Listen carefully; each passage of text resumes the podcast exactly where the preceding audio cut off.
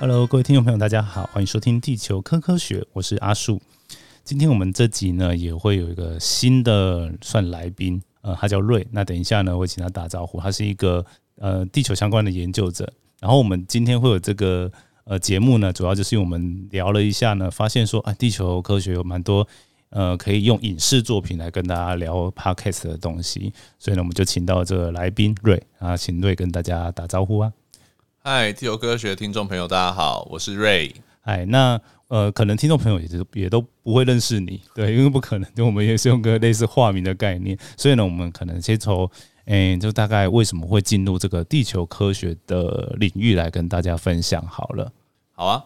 我我高中的时候是在新竹念的，所以我在新竹念的时候，在我的出生的那个年代，就是很多人都是应该班上百分之九十全部都去做电机跟电子。啊，对啊，我也不意外，所以那时候本来就想去念，但那时候考砸了，考到考到地质系，那这也不算很杂吧？对，就对当初的你可能觉得杂了，对，但是对大家来说应该还好嘛。对，至少也是国立大学的地科相关的先，因为高中的地科教育很很很简单，对，就是背背岩石、背背矿物就结束了，对啊，所以不会真正进入到我们就阿树介绍的这些地球科学的知识，所以我觉得那时候看到真的是非常非常片面。啊。对，以前我们好像就是高中一年级稍微上一点，对，然后考试好像也比重比较少。对，现在好像学测里面还稍微多一点点。对对，然后有越来越多了。对对，没错。以前好像就比较不太那么注重。对，那进了地质学之后，怎么会？因为现在就是你的专业比较像构造地质领域嘛。对，那怎么会选择这个？因为地球科学有什么看石头的，对，然后看矿物的，看化石的，对，那可以跟大家分享一下。我其实呃，一样在大一的时候还很懵懵懂懂，修了一个普通地质学，然后也就是认真的把它上完了。那后来是进入到就是地质学有一个很特殊的呃实习，就要跑野外。啊，所以我们就是在跑野外的时候，就觉得哎很不错，就是真的是可以把你在课堂上面学到的这些现象，然后在。野外在户外可以去对照着看，嗯，所以我就一出野外就迷上了，然后因为加上本 本身就很喜欢户外，很喜欢大自然，所以我觉得地质学或者是构造地质学就更多野外了嘛，所以很多的现象变成是你你是要透过呃野外的调查、野外的踏勘、野外的测量，嗯嗯，去印证。啊，我觉得这个东西非常吸引我。哇，这这蛮特别的，因为我知道，像现在有时候，嗯，会去调查，就是高中生会想念什么嘛。然后地科好像都不会是放在很前面。然后其中有一项因素，我听来的啦，就是出野外这件事情，可能大家觉得说，我靠，很辛苦，很累，对，就跟在室内里实验室做研究的感觉很不一样。但是反而我们留在地科圈的都是喜欢 出野外比较多。对对对。对，我觉得很多出野外的人在第一次或前几回的时候，他们都觉得这很酷，因为你就到一个像是呃月世界的地方，你就没有没有没有草，然后都是岩石跟土壤，嗯，然后你就可以拍各种姿势的完美照，嗯嗯。但是，哎，你慢慢的出的越来越多，你就会慢慢抓到那个调性，哦，你就有那种跋山涉水啊，然后就是上高山过溪流的这个，这样讲起来是不是大家更害怕的感觉？呃，就看你喜不喜欢。现在不是很流行什么越野跑啊、铁人三项啊这类活动。我觉得喜爱大自然都可以来试试看，反正我觉得是不会有缺点呐，就是会见见多识广一点。对对，我觉得对啊，对啊，嗯，好。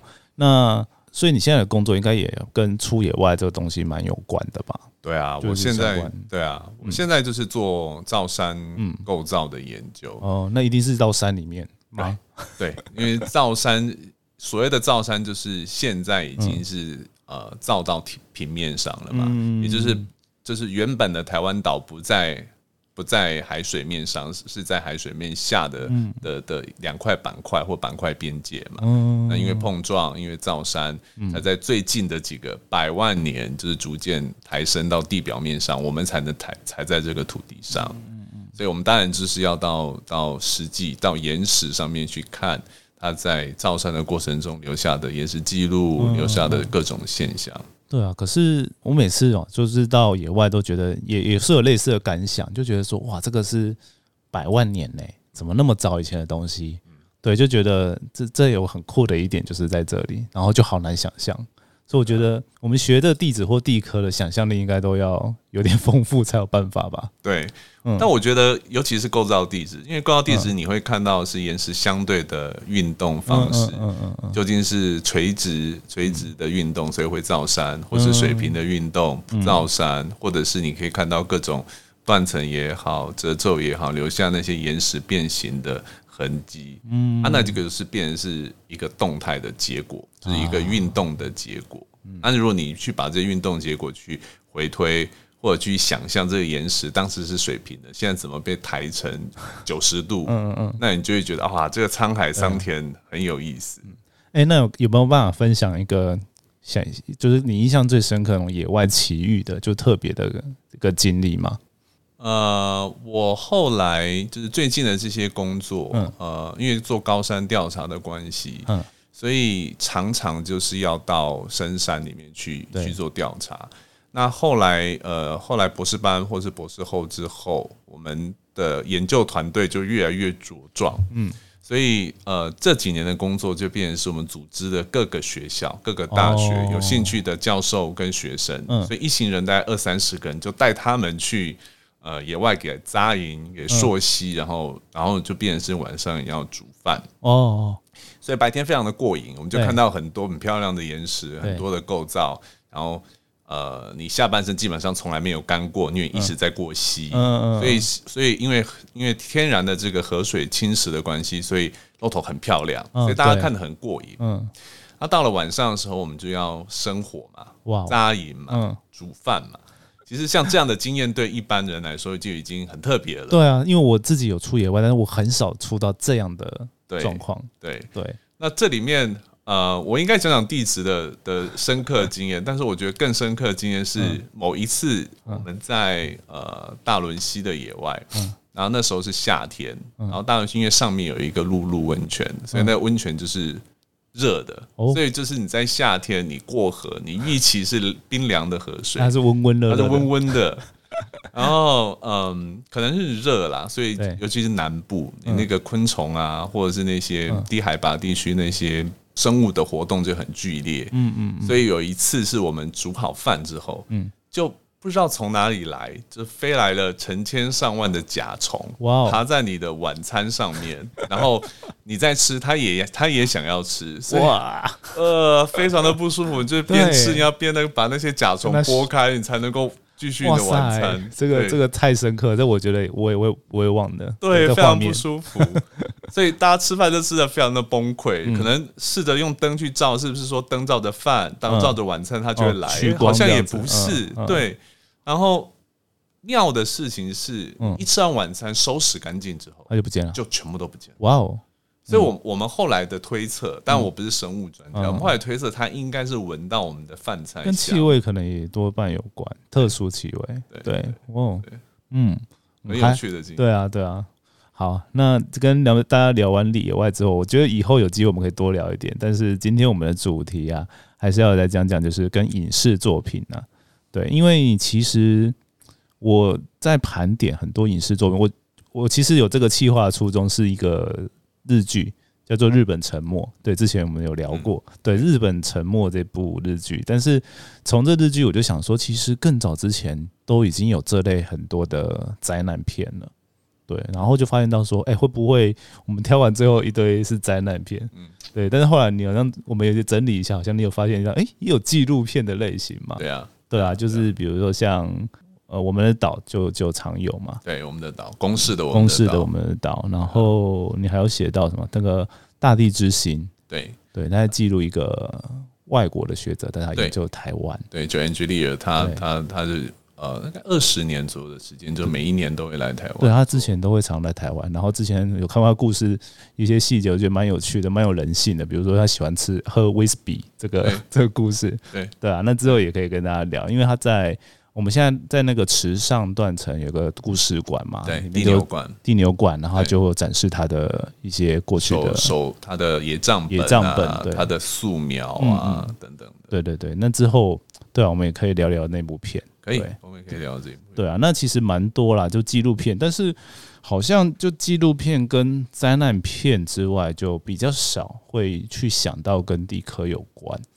但我今天后来又想一想，因为我最近有去学校，因为九二一的关系，有去学校演讲，我就想发现到一个素材不错，就是之前有一部电影叫《老师你会不会回来》。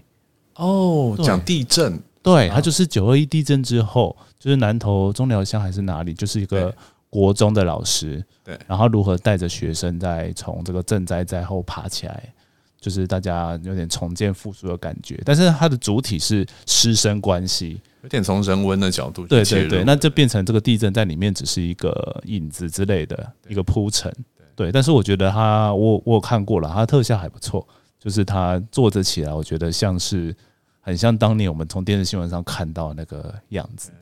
然后就会想到说，哎，我们的年纪啊，都已经到了，都都是到学校里跟学生讲说，你们知道九二一吗？他说根本还没出生呢。对对，但是我们那时候都都很有感觉，至少都是因为我是那时候是高中嘛，我是高中，嗯，然后也差不多，差不多，对。那我们都应该差不多，那就是学生时代就会有感觉到说哇，摇的很大。嗯，对我是在你在新竹，对，我在新竹。在台北，那应该都不不算都不算离太远，离太远。对，就是因为台北有盆地放大嘛，那新竹又更近了。对对啊，虽然说没有说什么房子倒那种情况，但是都很有感，都可能是近二十年来算最有感的大地震了。就就我们在七年级生嘛，七年级生七年级生就是印象非常鲜明的，对，然后有些影视作品呢，都会提到一点什么什么那个那些年我们 追的女孩那个、啊。那个也有一小段嘛，对啊对啊，就是好像就是那种变成一些故事穿插的，就是其实我如果我们没有要那么科学，就是我们不要讲那么多的现象，其实蛮多好像都会提到一。对就带入，但我发现好像设定，地震蛮多的，对啊，比较明显都是地震。我后来好像之前有看一部韩剧叫那个《太阳的后裔》，嗯。那比较特别，因为它在希腊那边。对。我想说，哎、希腊确实好像有时候也会有一些地震，土耳其、希腊，对，就是如果有地震的话，好像大地震都会蛮惨重的，嗯对啊，所以，哎、感觉我们以后可以朝这个方向去找，对啊，对啊对啊，对啊。所以，对啊，那是后来我们才想到，但我们今天一人就是选了一个片，都跟天然灾害、灾难片比较有关，对。对，那刚好可能跟我们的背景年份有点关，所以我们选了个类似年份的那个，我我阿素就先来讲好了。好啊，对啊，我就选了一部叫做《世界末日》，对的，布鲁斯威利哈演的。然后那时候是一九九八年上映。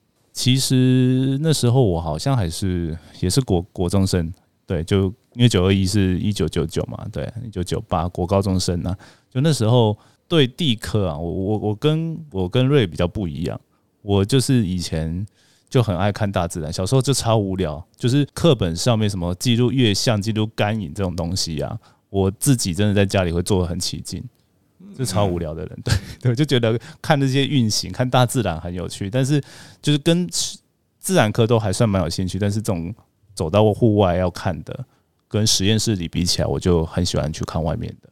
对，有可能是这个原因啊，就喜欢地科。然后后来那时候看的这个这个片子，就觉得说哇，可以拯救地球、欸，就觉得很酷。但是长大之后发现到啊，里面如果我们今天要来用那种比较科学的角度谈的作品，就非常多，有很多有点荒谬跟好笑的东西哈。对啊，那阿树其实后来有去查一个资料，后来发现到说啊，那时候为什么会有这样的电影，其实好像有个脉络可循，就是不知道你们印瑞有没有印象，就是小时候我们看新闻有那个彗星撞到木星的的的事件。嗯哼，啊，有好像有印象。后来去查了，那个叫做什么舒梅克里维九号，就是它到了那个木星那边被撕裂成很多片，然后撞上去。嗯然后那时候新闻媒体还大肆报道。哦，对啊，那几年好像很流行，对那个流行看彗星，对，然后就发现到说，它既然会撞到木星，那是不是再近一点就是我们嘞？对就是大家如果对太阳系觉得这个尺度不算大的话，非常近啊对，就是算蛮近。那隔壁隔壁的，对啊，没隔两颗两颗那个顺序而已，对，又不是说海王星、冥王星那么远，木星已经算近了。对啊，对啊，就想说哇，那它会不会对地球有影响？然后那时候后来我就去查了一下，好像开始 NASA 会有关注这个近地小行星，也是差不多那个年份呢。就是后来有一个叫杜林危险指数，就是我们会看各种会进太阳系这种小行星的东西。对啊，我查后来查了一下资料，才发现，哎，差不多也是一九九五年有第一版公布。然后我觉得说，哇，这跟这个电影时间超能对上的，因为我们想象一下，第电影开拍一两年，就是那个剧本就差不多。跟这个彗星事件，我觉得有点关系，我觉得蛮有趣的。然后就那时候出了还有另外一部，我们刚刚讨论到嘛，对，那个彗星撞地球，对对对。我觉得国外的剧本、小说也好，就是剧本、电视、电影剧本也好，其实基本上他们考究的还蛮透彻的，对啊，就是很妙哦。就是我们在看这些小说，或者我们在看剧本的时候，它后面是有 reference，就是你可以你可以看它事实上是有 set 一些文章，对啊，因为。他那时候我就想说，哎，他还要特别把那个就是讲世界末日这部好了，他特别钻井下去放炸药、放核弹之后，他才能够把它炸到对地球没有威胁。对，这个蛮科学的点嘞。对，因为其实从现在的角度来看，其实这样是最有效率的，因为你用的炸弹量最少。对，对啊。然后你，因为他好像那时候我印象中，像彗星撞地球就有核弹去炸，但是好像只炸掉一部分。对，然后它一样落落到地球，造成灾害。所以你说要对地球灾害最小，就是从内部炸开。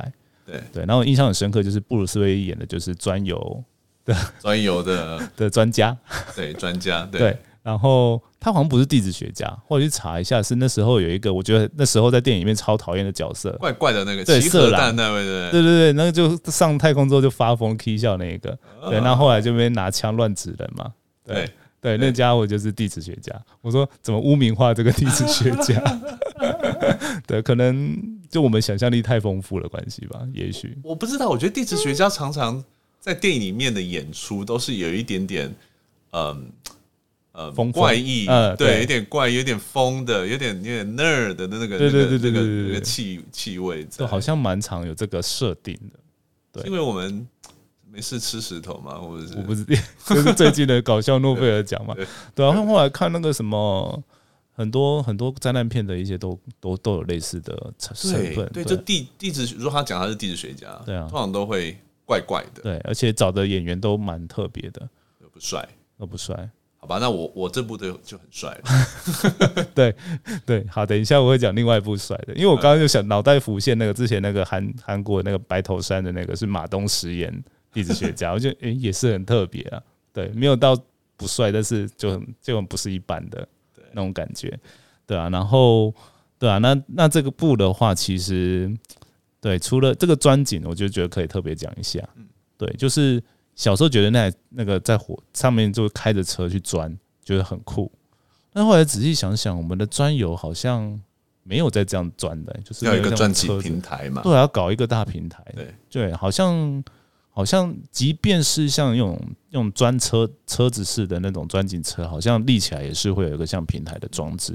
但是好像在电影里面，我印象中是没有。我只印象中那个头砖头爆炸大，然后会一直卡钻。对对对。然后在小行星上面竟然会钻到瓦斯气体。对，我觉得蛮妙的设定。对对，好像后来有从对话里面，我有看一些影评，有说他就是。讲说，反正我们都不知道那上面是什么，然后就可能是有个气体的彗星，好像也合理。但我就觉得，哎，有铁，然后又有气体，这个在我们的地球科学认知上就比较特殊一点点嘛。对，就很很像，很难想象。对，所以好像就觉得跟这个长大学的地科才会发现到这些 bug，但是在观影的时候，好像就觉得很刺激、很特别而已。对，嗯嗯。因为你看，你看一个车子，它它你我们我们通常为什么要钻井平台？是因为我们希望是一转杆，它能够旋转，对对转嘛。所以你必须要有一个平台去固定它，撑住了，要有一个物理的作用力，你才你才能够 hold 住它嘛。对，但是车子没有没有一个东西可以 hold 住它，尤其你要钻这么深，对，它要钻一个深度。他说那时候不是说要八百公尺还多少？但其实不是一个很浅的深度。对啊，对，对啊，就对，也是不是那么容易。然后又。陨石路，它你设定是什么铁的那个什么，一定更难钻。呢？对啊，然后后来长大学学到了这个钻井，在地科里学到钻井，才知道说，哎，啊，它的泥浆嘞，对啊，它它它的循环嘞，对，因为其实啊，我们科学上那个钻井不是说你钻下去，其实井壁会弹嘛？对啊，就像前一阵子那个大直那个连续壁，就是我们往下挖东西，旁边一定是会压下来，压力很大。的，而且越深越大。对。所以呢，其实钻井里面会灌泥浆，对。所谓泥浆就是里面有加一些重的材料了，对对，让它撑住、hold 住。这个我觉得以后可以再讲那个什么《怒火地平线》那个电影，哦，那个对，那也之后可以细是讲。只是现在先给那个听众朋友知道说，其实那个不像电影里面那么容易说钻就钻的，嗯，对啊，这个这个蛮特别的，对啊，所以其实这个故事我觉得算是蛮好的剧本，但是哎，从现在的科，从后来学的科学的角度发现到，其实你好难，就是再怎么考究，可能都还是有一些 bug 存在，对啊，对啊。那我觉得不如我们就讲完讲了一下世界末日，来套到你你讲的这个另外一个主题，看有没有类似的情况好了。嗯你选的什么？我选的是《天崩地裂》，哦然哦，后它是九七年的一部对啊，灾难惊悚片。刚好差一年了，有没有选的差一年超近的。对对，但我我这边的这个地质学家就帅多了，嗯对。那可是以前的零零七嗯就皮尔斯布罗斯南，超超帅的、啊，对那时候好像才刚演完《零零七》没多久，对对，我们都还觉得他是一个很帅的角色。对对，他就是演一个呃 USGS 的一个火火山学家，然后到里面有设定是 USGS，有他他其实后来他。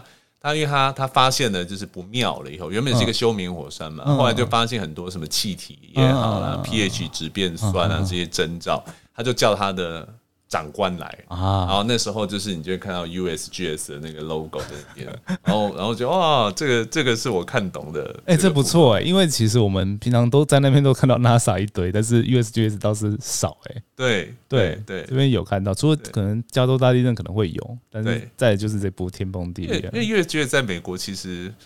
呃，它的它的它的管辖很大，嗯就从地震到啊岩石到火山，其实其实哦它都对管耶，嗯所以它的资料库也好，它的能力也好，好像都都很不错。啊，对，因为像台湾是分在什么气象局地调所，然后我们又有 TBO，对，对 大家可以跟大家介绍。对，大家可以大家可以讲。对啊，就是好像他们 USGS 就是整个报下来，嗯嗯。然后对啊，因为我们常常看地震报告也都会去去找，就国外的啦，对啊，对啊，对啊，嗯。然后可以继续再聊一下那对啊。他后那个来反正后来就是他总是要设定一个呃原本是休眠的火山，啊然后因为某些某一些呃微弱的现象，然后就好像要要爆发了。啊，到要爆发的时候，他身为一个这个火山地质学家，就很想要警告证明啊，对赶快撤村嘛。嗯，但是但是呃，警告证明撤村的时候，其实还是有很多背后的一些政治的考量、经济的考量。这好写实哦。这这都这样子。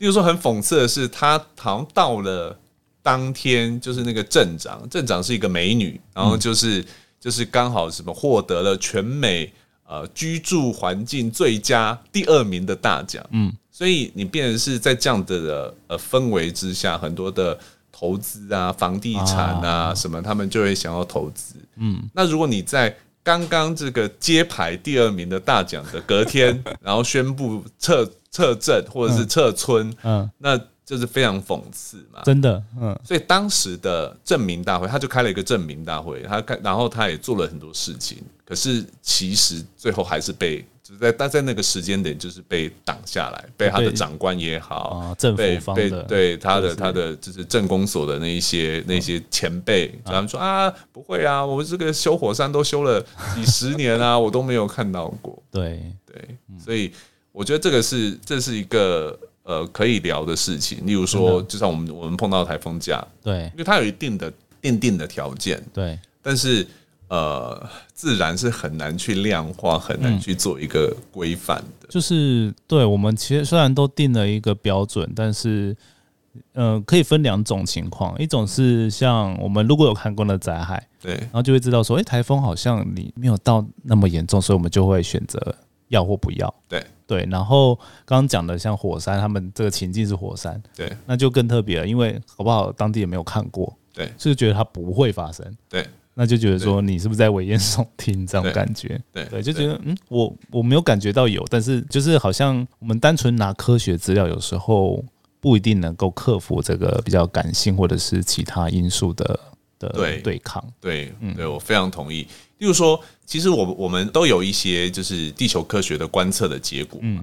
那我们都知道，其实这些观测的结果都不完全是对应到就是真正的，它不是一对一的关系，对，它是一对多或者多对多的关系。然后加上又有观测的不确定性，对。对。所以其实这个很难，跟台风一样，跟台风一样，你很难去在前一夜哎。要宣布明天上班、上课或不上班、不上课的时候，就背上这些观测，或是你你二十四个小时前的雨量也好、风速也好，你很难去去这样。就是难免都会有一些误差。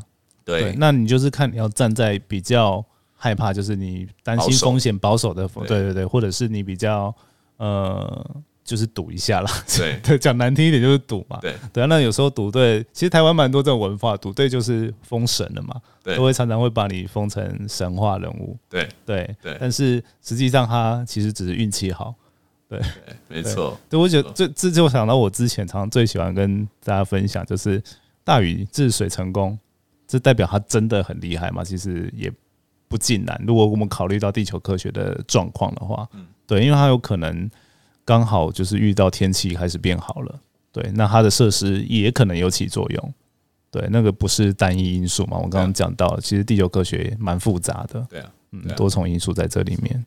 那，所以他他其实我我觉得这部电影我我我后来就是因为阿树邀请了以后，哎我就回想了一下，我觉得深刻的，嗯我觉得这部电影还蛮逼真的去模拟，就是火山爆发啊，当时的那些火山灰啊、有有有火，山弹啊对，有像冰箱一样大，有像车子一样大，对，就整个还有一些砸下来，对它整个砸下来，它我觉得它那个以当时啦九七年这样子的的环境，我觉得拍的是我当时小朋友看的时候，我觉得很很震撼很震撼。哦，原来火山那个是年代好像是什么圣海伦火山的，对对对那个 St. 年代 Helens，对对对好那是像听说是那个背景是去参考的。所以其实对啊，刚刚有讲到，他们就是好莱坞，他们有时候会参考蛮多 reference，对，真就是我觉得这点我们可以好好来。对啊，因为像这种会爆裂式喷发，就不可能有一堆岩浆流从你旁边流经。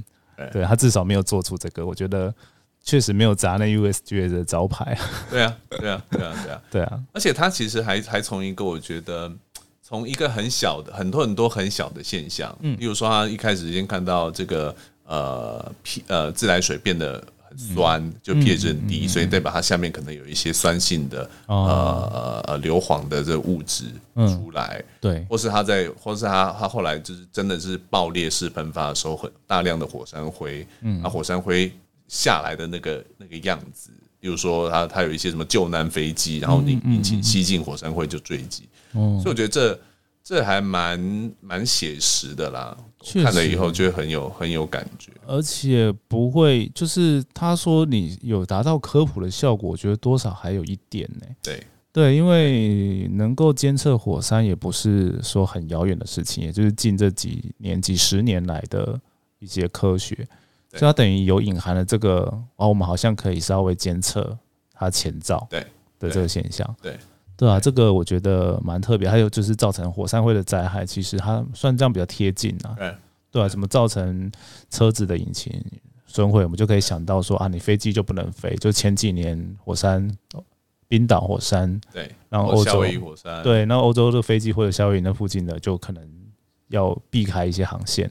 对，所以我不知道是不是以前 St. Helens 在喷发的时候，真的有造成飞行器的故障啊，或者什么。哦，有，也许有，对啊，我觉得蛮特别的。只是说真的要 吉普车要这样开出来，其实就比较有点我觉得那个就有点有点有一点点有一点点 bug，就是效果啦。它对它还是要有一些还是有一些效果啦。对，因为呃，这个我觉得可以讲一下，就是它、它火山喷发的时候，它除了爆裂喷发的时候那一些火山弹、火山灰，其实在那之前它会有火山熔岩流。嗯嗯嗯，那火山熔岩它我们都知道它的那个粘粘滞性，因为它物质的不同，所以它可以是很慢的，对，就就可能一小时五公里、十公里就。像很像蜂蜜会慢慢流慢慢流的不像水。对对对，那像这种的话，说实在，就是人啊或车子啊，是真的是可以逃出来的。对，就避得掉。对，但是如果比较比较呃粘滞性比较差，就比较流流动性，它可能就可以跟它就可能就会跟车子差不多快，可能时速四十到六六十十，对，是这样。但这个时候就可以呃演一下，就是非常惊险的状况，所以这部分我觉得我觉得 OK。对，我觉得最最后来，我觉得嗯，最喊的就是嗯 它它实际上在爆发的时候，火山在爆发的时候，那个火山灰也好，岩石也好，气体也好，其实是很很快速的，嗯，一小时给有一百公里，哦对啊几百几百公里，如果是碎屑流那种，对对 d e b a s flow 那个是很大的，很大量的，很大量，很快。像日本那个云仙火山，其实是好像有人没逃出来，对就直接被卷进去了。对，可是电影演到这样就就不行嘛，对，就 game over 了。对，不行嘛，主角不可以死。尤其对啊，尤其我们的帅气地质学家跟对这个美丽的镇长，一定要在这个最后一分、最后一秒，开着吉普车从里面冲出来，这部分就有点不合理。不过对那就是戏剧效果对，。就还可以啊，对，还可以接受。对对，就跟我刚刚讲那个世界末日的那个没有泥浆啊什么的比起来，好像这个还好。对，对，嗯嗯嗯嗯，对啊。那其实对啊，其实我们也可以跟大家分享，其实台湾刚刚讲这些火山前兆，说不定我们都有在监测。对，其实这几年，我不确定是十年、十年以来，或者十五年以来，就是开始学界开始也都不认同说这个大屯火山是个活火山，对之后政府也开始就比较投入这些资源，让我们可以去观测啦。对对啊，那刚好可以跟大家介绍那个 TBO，TBO 大屯火山观测站，就是在阳明山上，在金山的那个生生态中心，反正就是跟那个合在一起的，大家可以上网找一下。它好像哎、好像差不多时间到了，最近好像有一个科学开门，他们就是 Open House，会跟那个国科会的一个活动结合。嗯嗯，对啊，我去年就有去参加，哦。啊，，就是听它里面蛮，就是它里面的监测系统会用那个荧幕秀出来，然后我们去参观的时候，其实就会稍微透过荧幕可以看到，嗯。然后他们现场研究员跟专业的人员会讲解一下，对啊，我觉得对，它好像有分场次啊，嗯对，听众有听到可以去一下，对我去年有去，然后在那边还遇到我们的听众，对，相认一下，对啊，对啊，蛮酷的，对，所以对啊，其实这个电影里面其实蛮多，像这个这个这两我们选的这两部，我觉得都有部分，我觉得都算有参考事实，嗯，对，然后部分可以小小吐槽，对对，对，嗯，还还 OK，还 OK 啦。其实有一些 灾难片其实是更扯的，对，所以我们才不会选它。对，像那个 我举讲讲一个二零一二，就地球好像裂裂两半了。嗯还是什么？然后后来我们大洪水，然后人要躲到喜马拉雅山上才可以存活。我觉得这个是什么诺亚方舟的概念嘛？对就是圣经大洪水的概念。我就想说，嗯，这已经有点脱脱离科学的东西啊。对啊，对啊，还有最近那个啊啊呃内地很火红的《流浪地球》啊，对，那个也很扯哎、对，那个也是很夸张。那就是那这算科幻了。我觉得那种就是科幻片。对对，哎，科幻片也是一种类型。对，对，科幻片也是，像普罗米修斯，对对对对对，那也是地质学家。对对对，但是我觉得那个那个我们可以用另外的角度，对，就是地质学家怎么看待生物或者什么，或者是我们如果假如真的遇到外星人的那种情境，身为地科或地质学家会怎么看待？嗯就也没有那么要去去追求真，就是科学的可实现或可可对啊那，个对啊，就是或者是不一定要讲说这个正确性啊，不用太讲，因为其实科学也有很多面向，对啊，我们可以跟人家讨论就是可能性，对，合理的去推论，就像其实像星际效应就是，嗯，类似这样，就是他好像你他因为有点穿越嘛，但是你好像也不能说他错，因为他好像学理上如果有真的有虫洞或什么对，可以达到类似效果，那但是我们就有点想象一下，那它至少他黑洞超级考究，我自己知道的，对对啊，就蛮特别的。就我们最近有那个新的黑洞的研究，对啊，我就觉得哎、这个还不错啦。嗯，以后我们可以想再想一下，我们就会有很多集可以跟大家分享。对啊，对啊，好，那今天就差不多了，还有什么？差不多。哦，我还要我还要吐槽一个，就是这个加州大地震。好好好 好，来讲加州大地震也是一个很好的例子，就是明明嗯它是一个，就我们知道加州大地震，呃，San Andreas Fault，它其实是一个走向华移的断层，，嗯，所以走向华移的断层，其实基本上就是水平的相对相对运动。对，啊，是水平相对运动，它那个时候呃发发生的时候，好像是呃房子。裂开，就是房子裂开，裂两半，然后房子掉下去，车子掉下去。这这让我想到一个哎，就是台台湾还是什么，就是古老的电影，什么白蛇，哎，是吧？哦，不是那个梁山伯与祝英台啊，因为这种木木章木木的地方裂开来，然后对啊，然后殉情，然后掉进去，然后变成蝴蝶的故事。我想说，看的时候我就想到说，怎么会裂开？对啊，对啊，因为刚刚讲到是。它的断层是什么？走向走向华移，走向华移。对啊，那走向华移断层其实是水平的，对，就是如果是国中课本，它用的名词是平移平移断层，平移断层。对，那我们都有学过嘛，正断层就是拉拉张，所以它要掉下去还比较正断层。对，它还有它有 offset，就垂直的那个落差。那其实正断层也不可能整个开了，然后房子掉到中间里面去了，很很不容易啊。对啊，很不容易发生，夸张夸饰的，对对对对。而且我记得 San Andreas Fault 其实比较大，就是一九零六那一次的大地震，然后再来好像没有到大到那种程，就是很大的程度。然后它设定好像规模爆表吧？对对对，这也是这也是不合理。地震规模到十嘛？但他好像试图给一个解释，就是说地球上从来没裂到这么大，然后他画了一个什么超大的破裂带之类的之类的。对，但是那个还是很 ridiculous。对对对。好，对这个蛮有趣的，叫做大地震。对，那跟大家，我到时候会放那个延伸阅读啊。其实好像那个之前师大陈慧璇老师也吐槽过这一部哦，我去找一下，把那个链接找出来，我就放在下面资讯栏给听众。不过其实我觉得影视作品它本来就是你闲暇的时候看的，对啦。然后有的时候你就是呃欣赏它考究的部分，那它没有那么严谨的地方就。